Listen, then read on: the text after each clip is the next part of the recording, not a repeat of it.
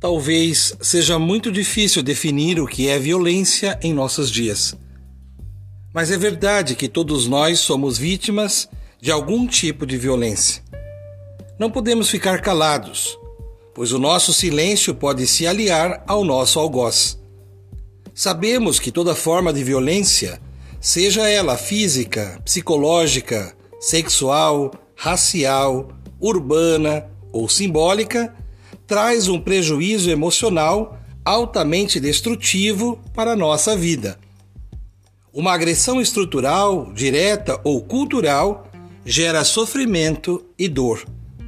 Fiquemos atentos para não naturalizarmos o que precisa ser expurgado para não corrermos o risco de repetirmos um padrão de comportamento que reproduza a dominação, o abuso ou qualquer ato de violência contra outros.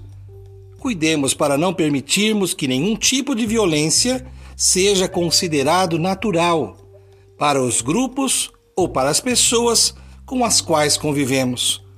Se não conseguimos identificar as reais intenções de nossos agressores, podemos reduzir o quadro deplorável de violência entre nós não reproduzindo gestos e palavras violentas.